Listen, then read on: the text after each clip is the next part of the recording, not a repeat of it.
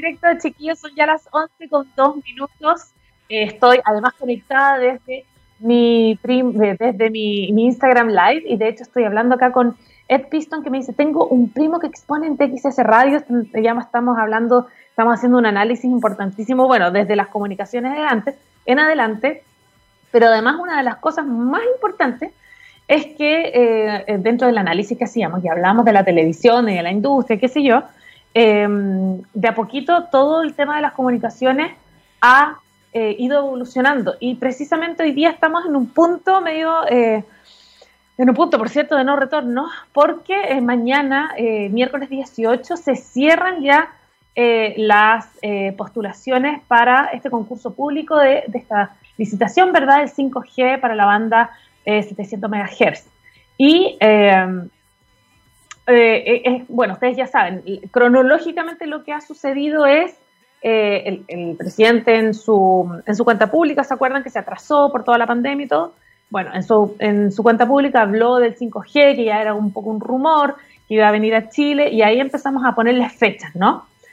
Y eh, ya el 1 de agosto, y nosotros lo estuvimos hablando también en el programa, se, se publicó el primer aviso al llamado al concurso, Después, el, 17 de agosto se publicaron las bases para esta licitación y también se hizo, obviamente, este segundo aviso para que llegara la gente, eh, para que llegaran estos postulantes que deben, eh, deben cumplir ciertos requisitos, ¿no?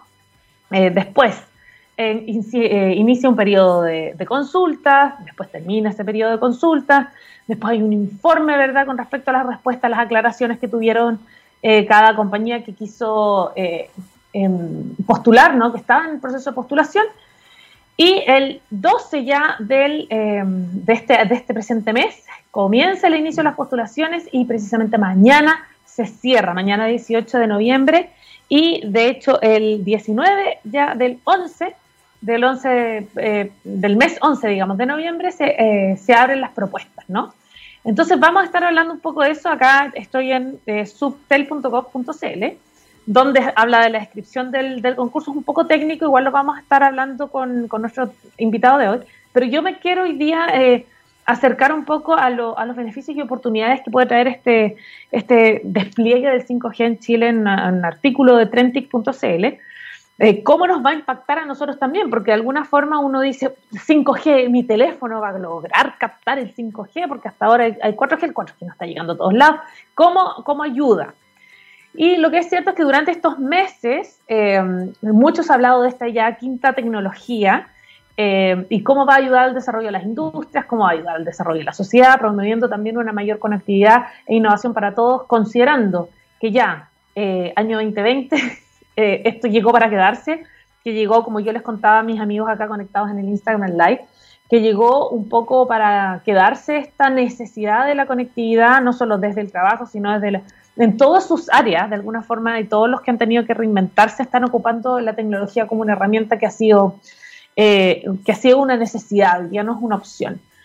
Em, también, eh, eh, como ya les contaba, este pasado el 17 de agosto la Subtel dio a conocer las bases del concurso del espectro de que posibilitará el despliegue de este 5G y vamos a saludar a toda la gente que está empezando a conectarse también con nosotros acá en nuestro en mi Instagram Live que estamos haciendo una previa para para nuestro programa y aprovechamos a hablar de lo que se viene el día de hoy.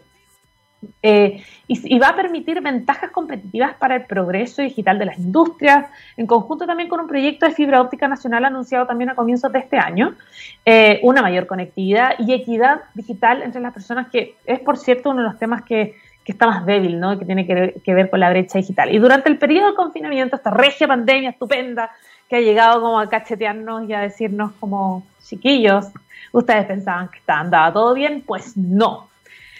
Y eh, fuimos testigos cómo esta conectividad se transformó en una herramienta indispensable, se transformó en una, en una necesidad em, para poder continuar las distintas labores desde el hogar, para, para mantener este confinamiento, ¿verdad?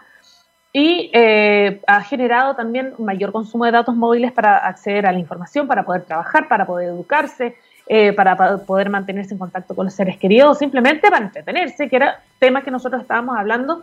Eh, y saludamos, aprovechamos de saludar a la gente de Osorno, a la gente de Valdivia que también nos escribió, a la gente de Temuco que sigue en cuarentena y, otros, y otras comunas que también han tenido que eh, retroceder en su fase. Y bueno, por lo mismo, se han registrado, imagínense, los datos móviles, un 40, se han, se, han, registrado ya en, en, un 40%, pero ¿de qué manera el 5G, que es la pregunta que probablemente nos hacemos todos, va a permitir una mayor accesibilidad a Internet? ¿Qué significa este Internet como ayuda a las personas? Bueno, según algunos expertos, ellos dicen que esta tecnología vendría a ser parte de la solución tecnológica que va a iluminar al país con servicios digitales, eh, pero también mejorándonos esta, mejorando la experiencia del usuario, eh, abriendo nuevas oportunidades para las industrias. Em, sí, por acá dice, me dicen que acá nosotros no están en cuarentena, toque de queda desde las 8 de la noche. Bueno, el resto, eh, así nos ha, nos ha pasado a varios. Este laboratorio, de alguna forma, eh, COVID, que fue el que yo les cuento que, que, llegó a empujarnos un poco a, entender cuál es el cuál es, cuál es la realidad que estamos viviendo, la educación a distancia, el teletrabajo, eh, permitió la inserción de aquellas personas que se habían mantenido alejadas de los desarrollos tecnológicos, por cierto, porque no les quedó otra opción, en verdad. Y eh, el pronto despliegue también de una tecnología de quinta generación va a permitir seguir avanzando en esta inclusión tecnológica de los ciudadanos a la vez que será un aporte también eh, sin igual a la economía, que es para algunos un, gran problema que, tenemos, bueno, que, ha golpeado a todos los países y, por cierto, de alguna forma tenemos que levantarnos. Y, por cierto, va a permitir aumentar nuestra productividad, desarrollar una nueva industria clase mundial, que eh, en cualquier parte del país, que es la idea, ¿verdad?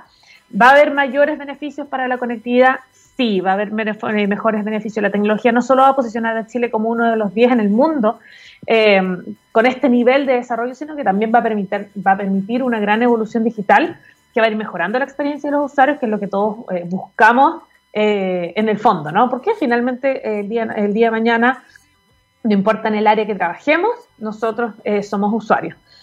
Y, por ejemplo, para darles como algún ejemplo para que ustedes se, contenten, ¿verdad?, con esta noticia y empecemos a ver experimentalmente qué significa. Empíricamente, eh, las redes van a ser, por cierto, mucho más rápidas que las del 5G. Se van a multiplicar hasta 100 veces la cantidad de dispositivos conectados, beneficiando directamente, por ejemplo, las llamadas por Internet, la descarga de videos, eh, las imágenes, audios, aplicaciones, entre. Y de esta misma manera va a permitir contar con una latencia entre de 10 a 50 veces menor, que eso ya es como, eh, es, harto decir. Eh, va a permitir una aceleración de procesos productivos del país. Vamos, a estar hablando, vamos a estar hablando de eso. ¿En qué momento también nos afecta a nosotros? Le va a, afectar de buena manera, por cierto, el 5G a algunas industrias más que a otras.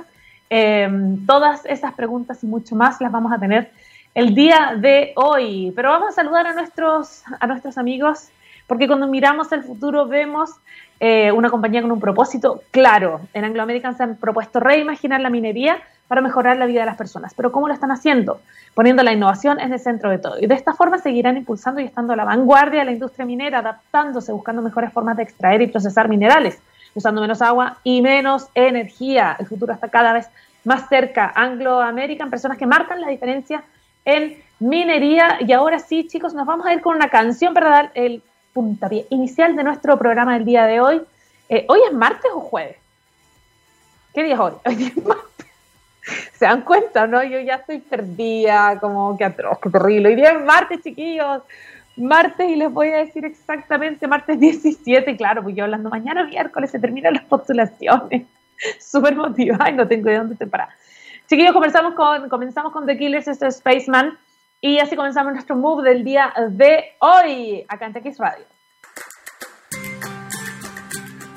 Chicos, ¿cómo están? Bienvenidos una vez más. Son las 11 ya con 17 minutos y eh, recuerden, para los que se les olvida, hoy es martes 17 de noviembre, lo digo por mí, porque se me olvidó, yo dije que era casi jueves, así que eh, hoy día es una fecha importante porque precisamente eh, se cierra mañana el proceso de postulación para la banda 5G, un concurso publicado por Asustel, que lo pueden ver en la página, de hecho yo la tenía abierta, les estaba contando un poquito de contexto para que supieran de qué vamos a estar hablando hoy. Se trata de otorgar esta concesión de servicio de telecomunicaciones que se instale, opere y explote sobre una red inalámbrica de alta velocidad. Eh, y para ello se va a utilizar una porción de espectro de radioeléctrico y hartas cosas más técnicas, por supuesto, que quienes quienes cumplan con estos requisitos ya lo entienden perfectamente. Y para hablar de eso, eh, tenemos un tremendo, tremendo amigo de la casa y a estas alturas eh, ha estado con nosotros antes, así que le damos una tremenda bienvenida una vez más al presidente de la Cámara Chilena de Infraestructura Digital. Eh, muy, muy bienvenido, Rodrigo Ramírez Pino. ¿Cómo estás, Rodrigo? Muy buenos días, muchas gracias, Valeria. Un placer estar contigo. Oye, pero un placer para nosotros tenerte acá, sobre todo para hablar un tema súper importante que en algún momento nosotros nos juntamos acá en el programa, conversamos de esto, pero quiero que hagamos una especie de repaso, una cronología de lo que ha sucedido eh, eh, en todas partes, ¿verdad? Con respecto a lo que ha sucedido en Chile con respecto a la llegada del 5G, porque primero se anuncia esta implementación en la, en la cuenta pública, ¿verdad? Que se atrasó porque pandemia y todo el cuento. Luego ya el 17 de agosto se van a conocer las bases del concurso, todos muy expectantes, ¿verdad? Finalmente mañana se cierran estas postulaciones. ¿Qué posibilidades se nos abren con este cierre eh, en, este proceso, digamos? Bueno, eh, la radio lo ha abordado eh, profundamente, porque incluso también estuviste a la, subsecretaria también hablando del, del, proceso. Bueno, para quienes nos ven y nos escuchan, hay que hacerse la pregunta primero, ¿no? ¿Para qué? ¿no? ¿Qué es lo que está en juego con lo que se va a licitar o lo que se va a cerrar mañana, que esta convocatoria? Eh, Chile, como tú también lo has hablado largamente en tu programa, eh, un, un, país desigual, que tiene distintas contradicciones, ¿cierto? Somos, hoy día somos uno de los cinco países que más gigas per cápita consumimos, estamos 13 gigas por nuca. Wow. Eh, pero en 5 kilómetros, bajando por la costanera, ¿cierto? Tú tienes el polígono mejor iluminado de América Latina, que es el polígono de Vitacura, y en 5 minutos por la costanera Renca, que es uno de los peores polígonos urbanos iluminados en Santiago. Imagínate.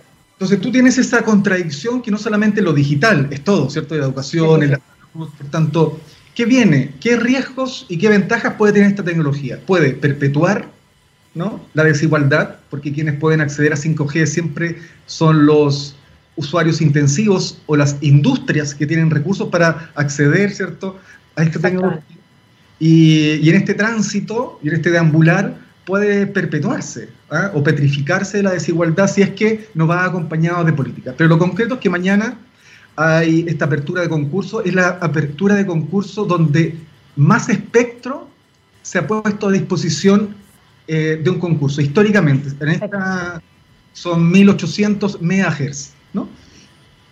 ¿Por qué es interesante lo que tú preguntas, Vale? Porque cuando en Chile se introduce la tecnología 4G, que es como factor determinante para reducir la desigualdad digital, porque el mundo móvil, ¿cierto?, ha permitido precisamente los niveles de cobertura y acceso. Se pensó en una banda, que es la banda 700. Dijo, mira, ¿sabes qué? Mientras más bajas sean las bandas, tienen mejor cobertura. Sí. ¿Ah? Por tanto, en esa lógica, eh, Chile, cuando se licitó esta banda, en el año 2014, permitió ir avanzando. Sí, en cobertura, acceso. Bueno, Ahora en este concurso eh, se ponen a disposición cuatro bandas. Un trocito, 20 MHz de la banda 700, eh, donde técnicamente solo hay un proveedor eh, que nosotros conocemos que es WON, que puede participar de esa licitación, u otro que venga de afuera. Claro, claro. ¿Por qué? Aquí esto es lo latero, porque esta es una industria que se ha judicializado. Entonces tú cuando ve el titular de hoy día en los diarios, dice, la ruta de 5G aún está en tensión. ¿Sí? Porque es una industria que desafortunadamente está permanentemente con recursos ante el Tribunal de Libre Competencia, la Corte Suprema, y está en tensión. Hoy día nos encontramos con este titular que una de las compañías operadoras en Chile, Telefónica, ha presentado un recurso en el Tribunal de Libre Competencia para eh, evitar ¿cierto? Que, que, el concurso proceda. Por tanto, este clima de incertidumbre eh, genera todo tipo de especulación. Exacto. Y lo peor es que en un escenario como hoy día estamos en post-pandemia con reactivación económica, la, la, tarea de la regulación es precisamente asegurar certezas, generar los marcos lo más apropiados posible eh, de sana competencia, donde todos claro. puedan competir en igualdad de condiciones. Transparente.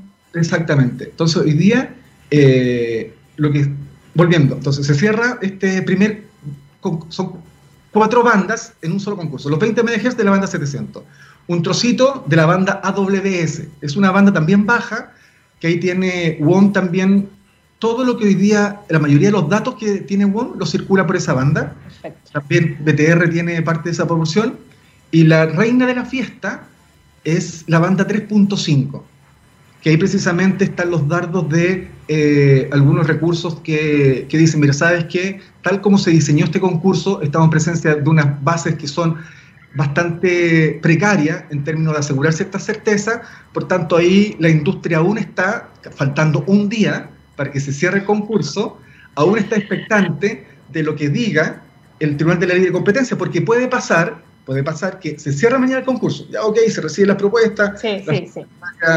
Eh, ahora, yo valoro el trabajo de la Subtel, sin duda.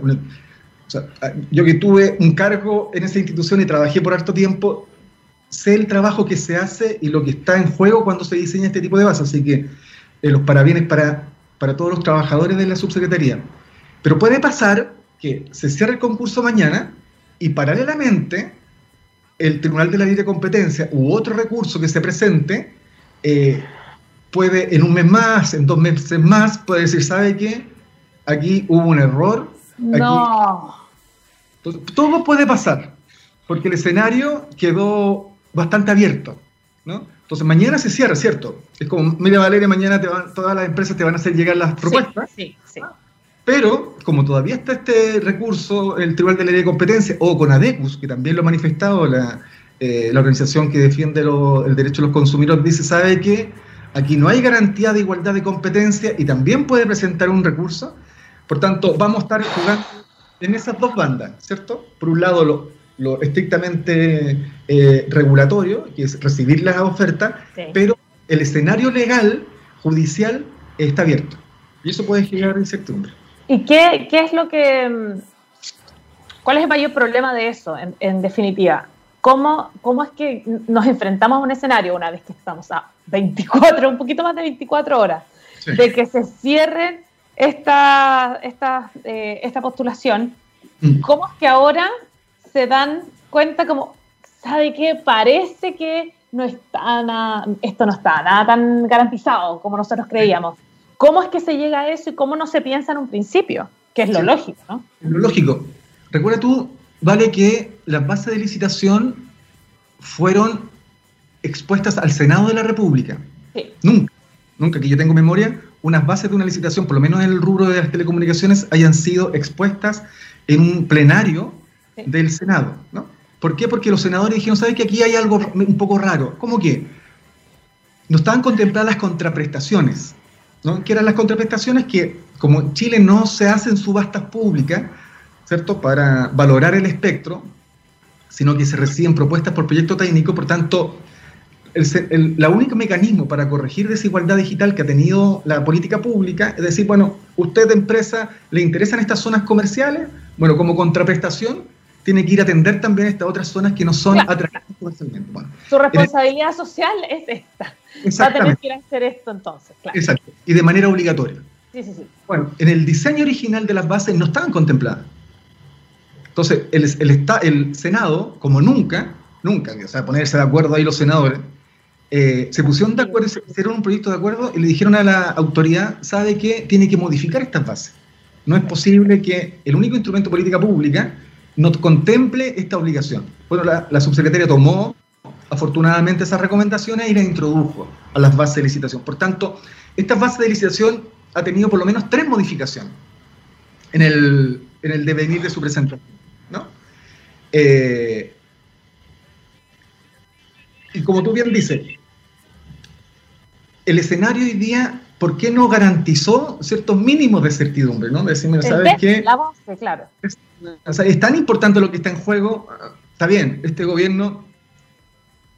Mira, yo creo que nosotros tenemos que ser responsables y apoyar a la gestión del gobierno, más allá de que uno. ¿Te gusta o no te gusta? No te gusta, ¿cierto? Es una, es, es una tecnología país, ¿no? Entonces, ¿sabes qué? Que le vaya bien porque le va bien a nosotros. Pero que te demorara un mes más o dos meses más para algo tan estratégico, corregir lo que haya que corregir, resolver lo que haya que resolver, eh, probar quizás en vez de agrupar todos los concursos, probamos un mes con uno, salgamos otro mes con otro, veamos cómo va comportándose el mercado, cómo se va, eh, quizás podría haber habido otro diseño. Nadie le va a, quitar eh, al gobierno la legítima eh, acción de ser el que lanzó un concurso 5G. No, lo, lo tienen, en eso no está en discusión. Apoyamos a la autoridad, sin duda, eh, pero quizás para reducir este nivel de incertidumbre, recuerda tú, Vale, que ya en la licitación de 4G del 2014 ya hubo un proceso contencioso en la Corte Suprema, que recién se resolvió siete años después, ¿no?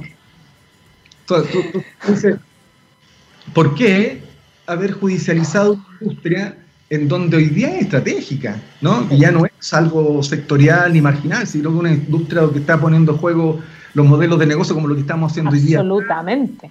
Entonces, podría haberse sido distinto. Bueno, se hizo como se hizo, hay que apoyar a la autoridad, hay que apoyar a soluciones, yo creo que la industria en esto también eh, está alineada para perseguir el desarrollo digital del país, Aquí hay muchas industrias, quizá uno siempre conoce solo al proveedor del que te llega la cuenta final, ¿cierto? De tu uno como usuario, claro. Exacto, pero hay todo un ecosistema. Por ejemplo, lo conversábamos la vez pasada.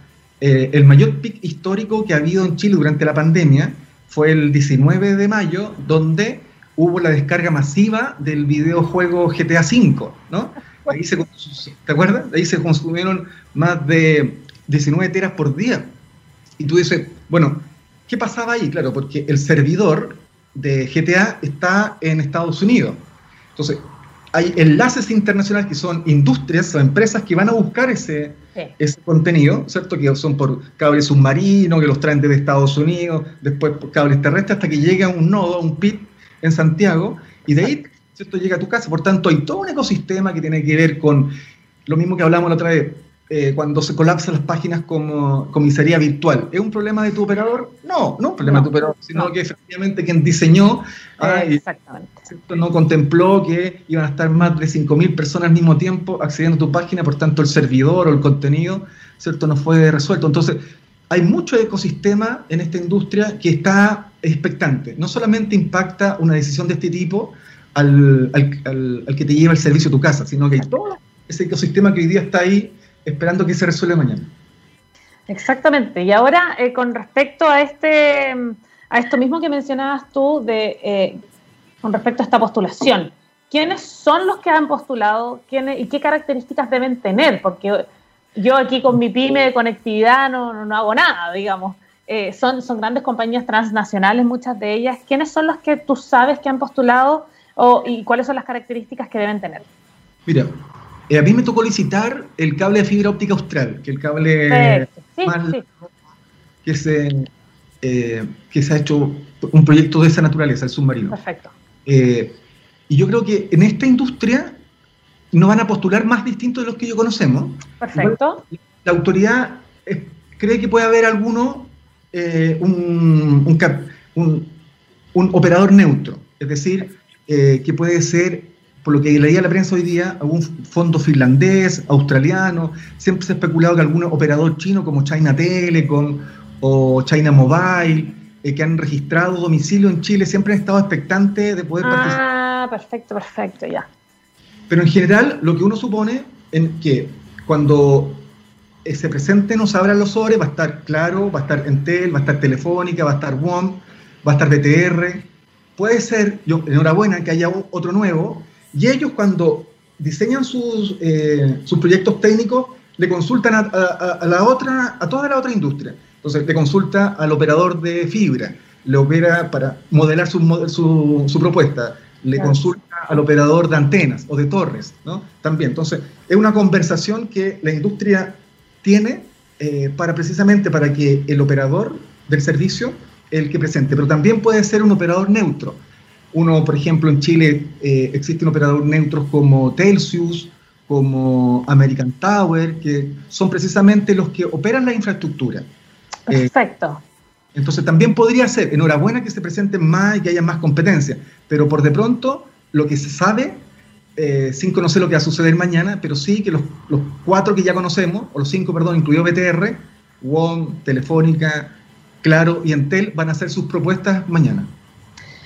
Aquí yo me quedé, probable que me metan la pata de los caballos, pero no me, no me puedo quedar con esta pregunta. Porque eh, bien es sabido, o sea, más allá de, este juicio que me contabas que duró siete años, eh, sabemos que la parte normativa, además, que estamos súper al debe, que también lo mencionaste y que, por cierto, te encuentro toda la razón. Estamos al debe en términos de, fluidez, no es rápida, todo es muy lento, es muy burocrático y la parte normativa siempre ha sido una complicación. Ahora, eh, en torno a, nuestra realidad país y en torno y en, en pro de querer estrechar esta brecha digital que nos está afectando. No sabemos si esta, con la llegada del 5G va a ser peor o va a mejorar. Como, eh, mm. esa es la gran incertidumbre que hay. Y también en vista hoy día de una eh, nueva, de la, de la, escritura de una nueva constitución, ¿qué garantías eh, para estrechar esta brecha, brecha digital, perdón, se podrían incluir en esta constitución y cuándo, porque finalmente las fechas son las que deben calzar, ¿no? Entonces, eh, eh, ¿se, puede, ¿se puede incluir ese tipo de cosas en una nueva constitución? ¿Cómo funcionaría esa parte? Vale, una tremenda pregunta. De hecho, a mí me poder así como eh, que, lo hiciéramos juntos, siempre así como 100 visiones de lo que debe contemplar una, una constitución digital, ¿no? ¿Por qué? Porque va desde, ¿qué vamos a entender como un mínimo digital básico. ¿no? ¿Cuánto la Constitución te puede garantizar en una, en una sociedad de derechos un bienestar digital digno? ¿no? Que una conversación que hemos tenido permanentemente, por eso presentamos el proyecto de Internet como servicio público, eh, Internet, el acceso como un derecho, eh, en fin. Entonces tú dices, mira, ¿cuánto es el mínimo digital digno para que una constitución te asegure? Hay algunos países que no, no han establecido, por ejemplo, han dicho, mira, ¿sabes qué? No puede ser menos de 2%, de tu presupuesto o, llevado a un número, el mínimo debe ser entre 6 y 7 gigas per cápita, lo que tú tienes que asegurar. Para que tu hijo estudie, para que tú puedas trabajar, para que puedas acceder a servicios públicos. decir, bueno, ¿cuánto es tu mínimo digital básico? Algunos países lo están discutiendo de incluirlo en la canasta básica, así como está, el, está la harina, como está... incluir el giga. El giga como un... Eh, el consumo de datos, claro. Exactamente, un mínimo, un mínimo digital. Entonces, la Constitución podría garantizar precisamente, podría garantizar no solamente, eh, así como la gente aspira a tener pensiones dignas, eh, salud digna, sino una vida digital digna, ¿no? Cierto. que hoy día ya nos dimos cuenta que es necesidad. Ese es el punto, sí. Y por eso, a ver, por algo sucedieron las cosas que tenían que suceder, que fue una pandemia, que fue un estallido social, para que nos diéramos cuenta que en una pandemia muchos emprendedores tuvieron que reinventarse, eh, muchas personas tuvieron que eh, volcarse al teletrabajo, muchos estudiantes y muchos adultos también empezaron a darse cuenta que lo digital era una necesidad.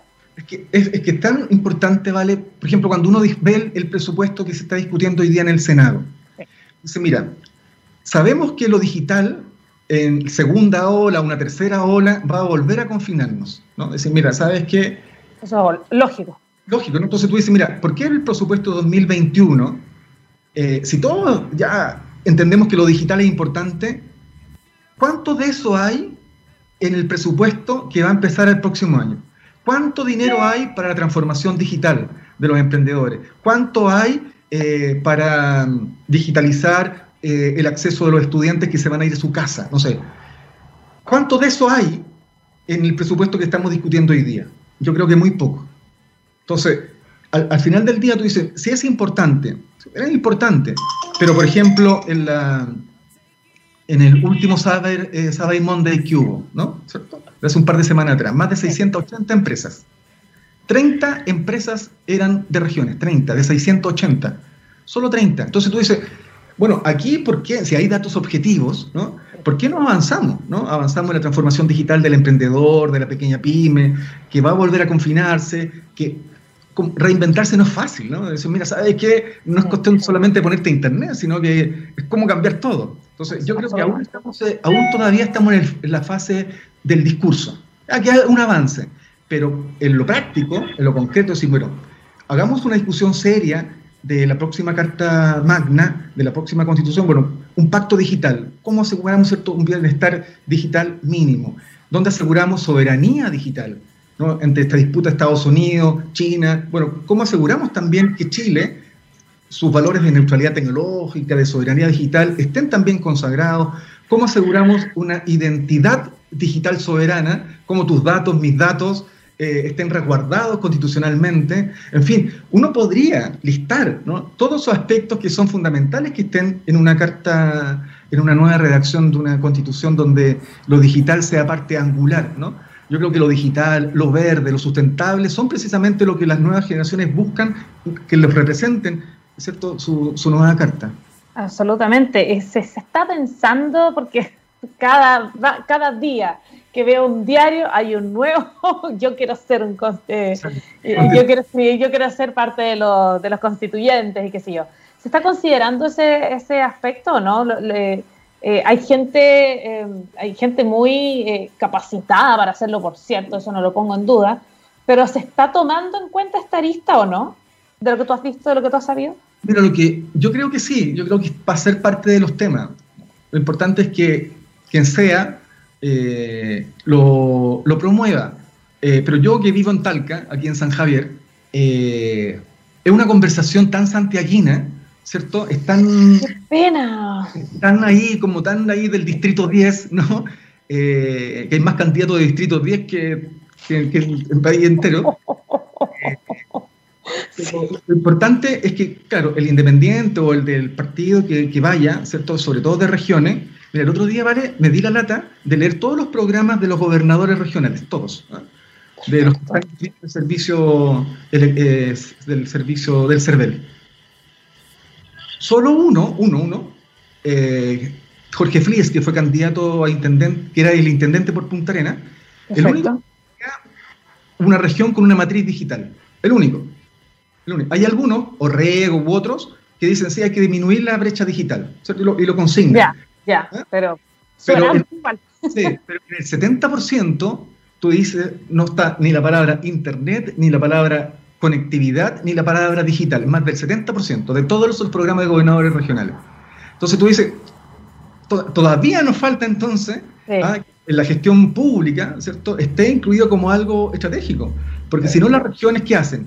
Llaman a Santiago, al operador, pero no tienen capacidad de resolver los problemas propios en sus territorios.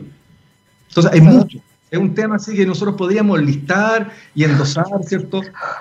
Pero tiene que ser, sin duda, un tema que esté presente en la, en la carta, en, el proceso constituyente y en la carta magna. Absolutamente. Oye, son las 11 ya con 40 minutos. Eh, estamos con el presidente de la Cámara Chilena de Infraestructura Digital, Rodrigo Ramírez Pino, directamente de San Javier. ¿Te parece si nos vamos a una pausa y volvemos? Perfecto.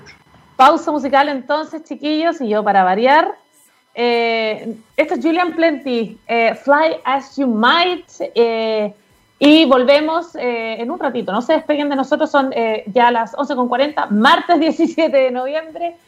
seguimos conectados.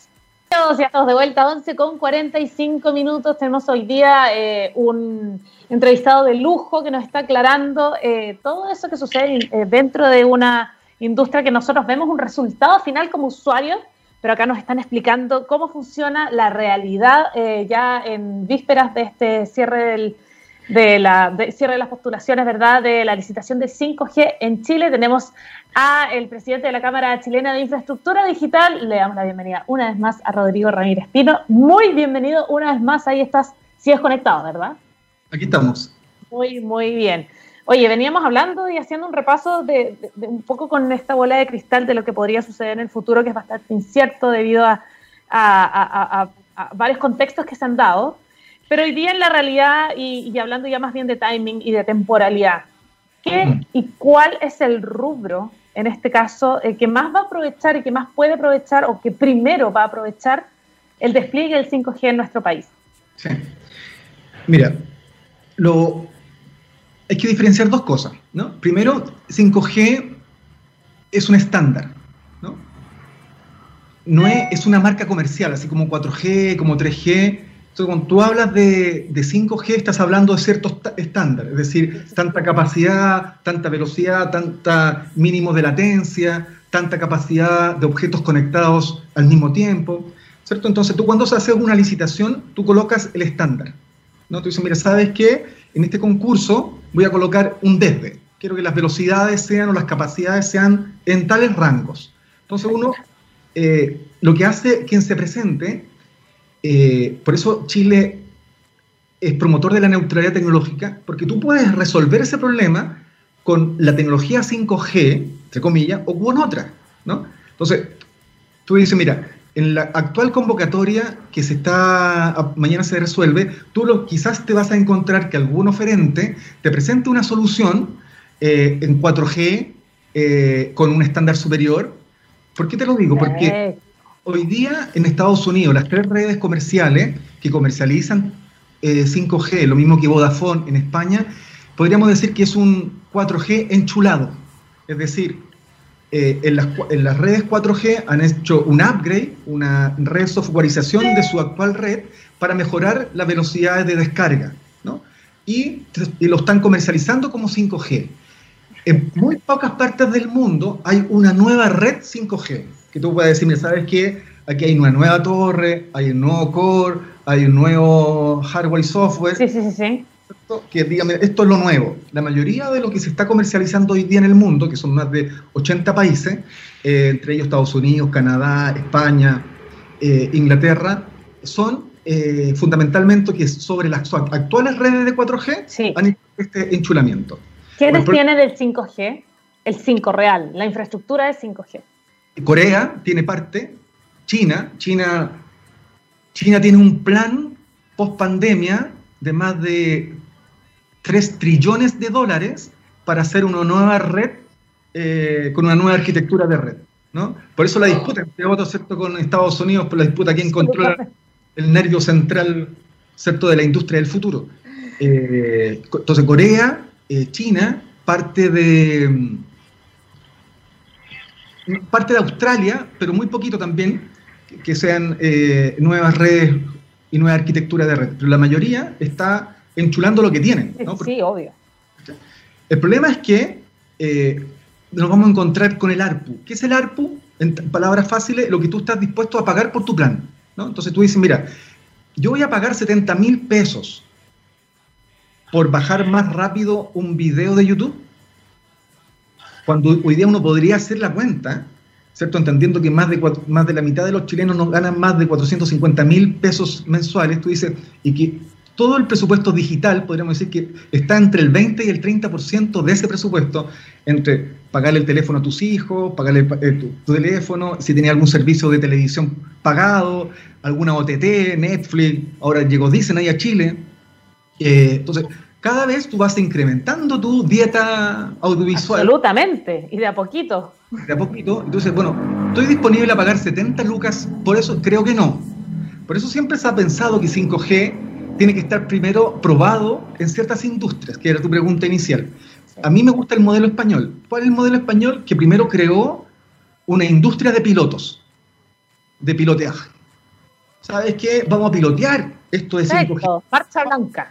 Exactamente, veamos cuál es el impacto y modelo de negocio de la industria minera, en la industria de entretención, en la industria de la salud, en la industria logística, y luego cuando tengamos un modelo, veamos qué espectro necesitamos, cuánto necesitamos, qué es lo, que, es lo real, entonces partió como de atrás hacia adelante.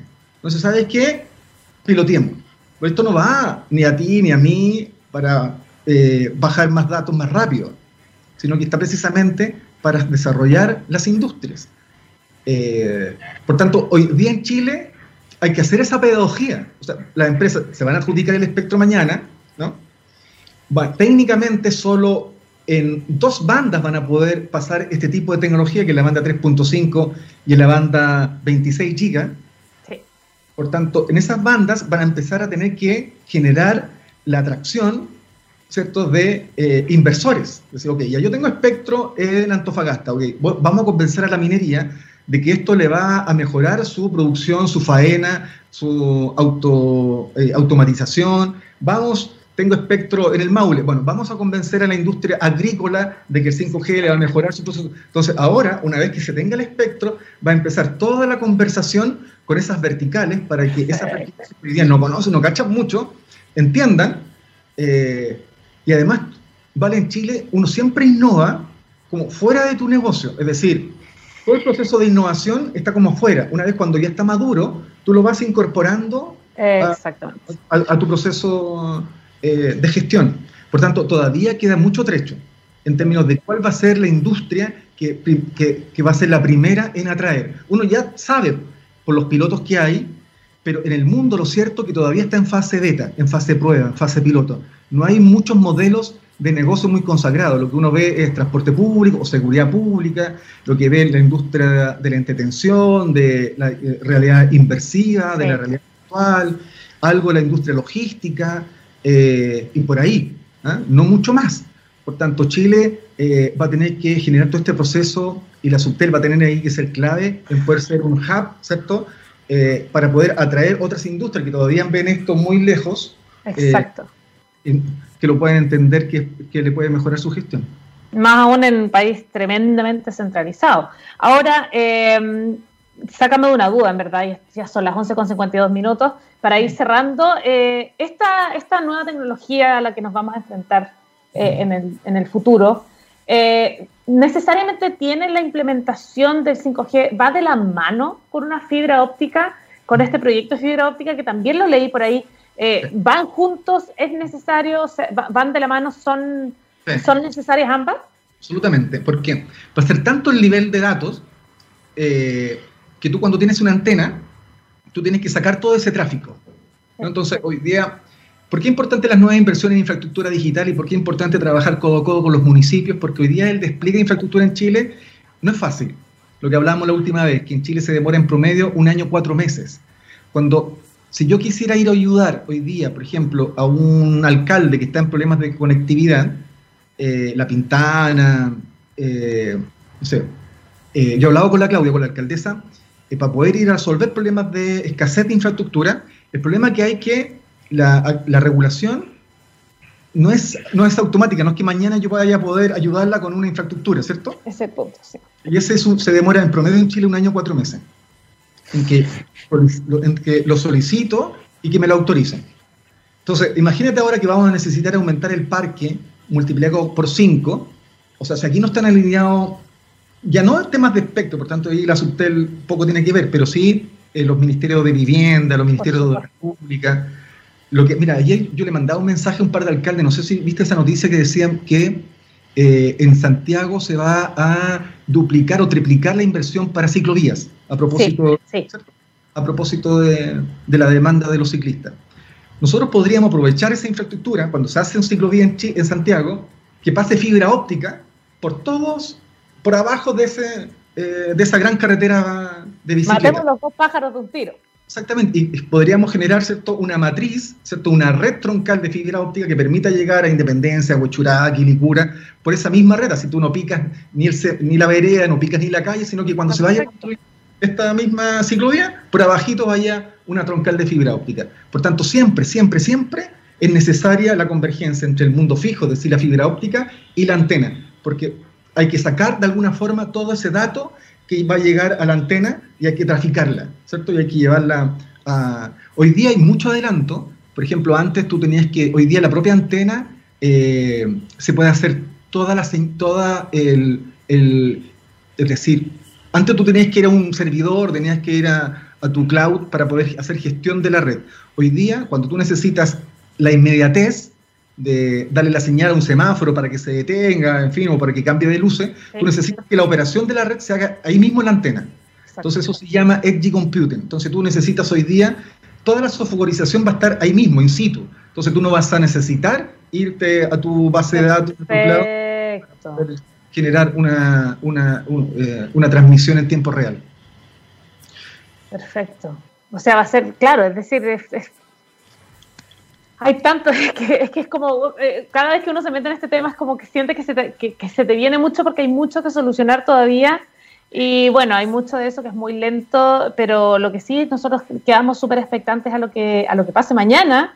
Y por cierto, los próximos meses, porque ya con toda esta polémica, ¿verdad? Está bien incierto el futuro, como bien lo decías en un principio. Primero que todo, eh, queremos agradecerte como programa y como radio también por haber estado una vez más acá con nosotros, por ayudarnos tanto a comprender este, este escenario que se nos viene y sobre todo a entender cómo funciona la industria, porque yo creo que con respecto al 5G, todos se quedan con el resultado final y es como, mi teléfono va a ser más rápido, fin, como no hay más que eso, ya es demasiado más profundo. Entonces, estamos tremendamente agradecidos de que hayas podido venir a estar con nosotros una vez más.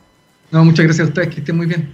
Muchísimas gracias mucho, mucho éxito para quienes se conectan eh, recién a nuestro final. Estuvo con nosotros el presidente de la Cámara Chilena de Infraestructura Digital, Rodrigo Ramírez Pino. Te despedimos. Muchísimas gracias por todo.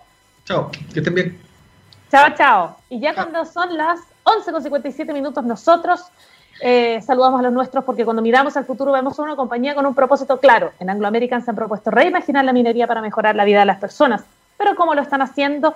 Poniendo la innovación en el centro de todo. De esta forma seguirán impulsando y estando a la vanguardia de la industria minera, adaptándose, buscando mejores formas de extraer y procesar minerales, usando menos agua y menos energía. El futuro está cada vez más cerca. Anglo American, personas que marcan la diferencia en minería. Y ya lo saben, dicho esto, nos vamos directamente a la música. Terminamos el programa de hoy, 11 con 57 minutos.